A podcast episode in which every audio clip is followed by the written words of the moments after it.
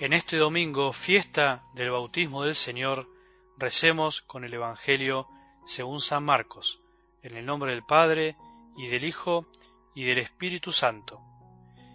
Juan predicaba diciendo, Detrás de mí vendrá el que es más poderoso que yo, y yo ni siquiera soy digno de ponerme a sus pies para desatar la correa de sus sandalias. Yo los he bautizado a ustedes con agua, pero Él los bautizará con el Espíritu Santo. En aquellos días Jesús llegó desde Nazaret de Galilea y fue bautizado por Juan en el Jordán. Y al salir del agua vio que los cielos se abrían y que el Espíritu Santo descendía sobre él como una paloma. Y una voz desde el cielo dijo, Tú eres mi Hijo muy querido, en ti tengo puesta toda mi predilección. Palabra del Señor.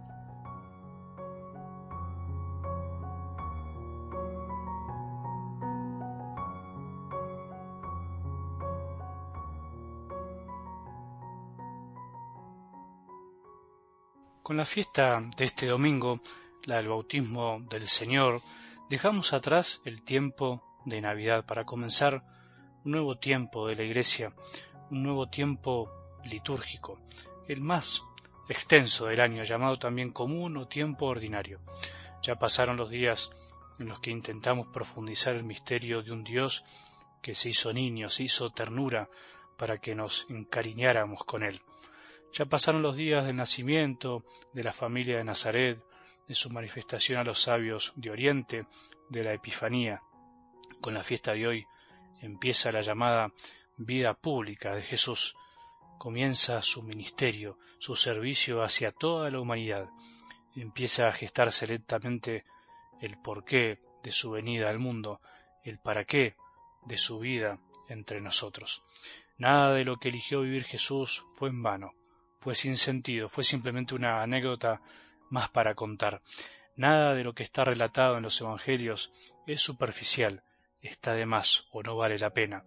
Al contrario, todo está perfectamente, por decir así, pensado por Dios para nuestra alegría y salvación. Jesús no hizo las cosas para que parezca que era necesario, que era importante, sino que fue necesario e importante todo lo que hizo. Así debemos leer y escuchar los Evangelios, así debemos recibir las palabras que nos fueron transmitidas, no como palabras de hombres, sino como lo que son, palabras de Dios. Cuando sentimos y vivimos las cosas así, cada detalle, cada palabra se vuelve alimento, se transforma en vida, nos puede llenar el corazón que a veces parece insaciable. De la misma manera que para los enamorados todo se vuelve excusa para amarse, para encontrarse, para sentirse cercanos. Dicho esto, algo del Evangelio de hoy parece llevarnos por el rumbo de preguntarnos sobre la necesidad del porqué del bautismo de Jesús. ¿Para qué? ¿Qué sentido tuvo? ¿Por qué lo hizo? Si no tenía pecado y nunca lo tendría, ¿era necesario? Jesús se hizo bautizar, haciendo, digamos así, la fila, como cualquier otro ser humano, algo muy extraño, se acercó a Juan el Bautista para ser bautizado como si fuera un pecador más. Todavía nadie lo conocía, sin embargo, él se hizo conocer en medio del pueblo, compartiendo la debilidad, compartiendo la misma suerte que todos.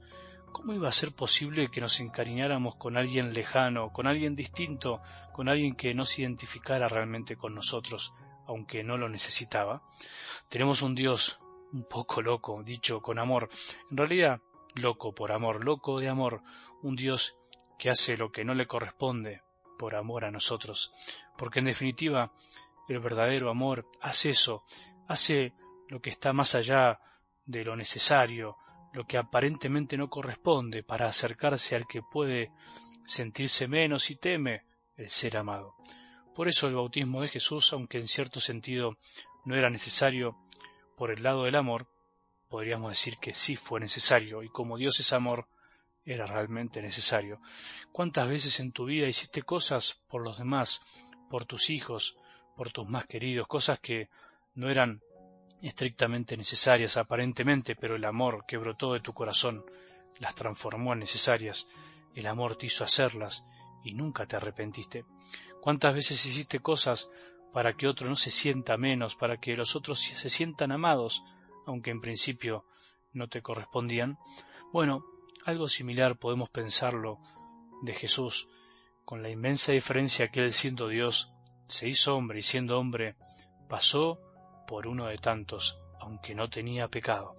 Jesús se solidarizó con cada uno de nosotros por amor.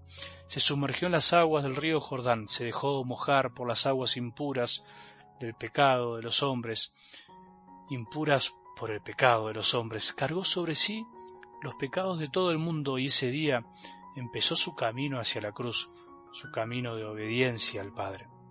Decimos que Jesús es la palabra del Padre a los hombres. Bueno, la primera palabra de la palabra con mayúscula no es una palabra, es un gesto, un gesto de humildad. El poder de Dios se manifiesta como siempre en la humildad, en el despojo, en la destrucción de la soberbia, del egoísmo, del poder mundano.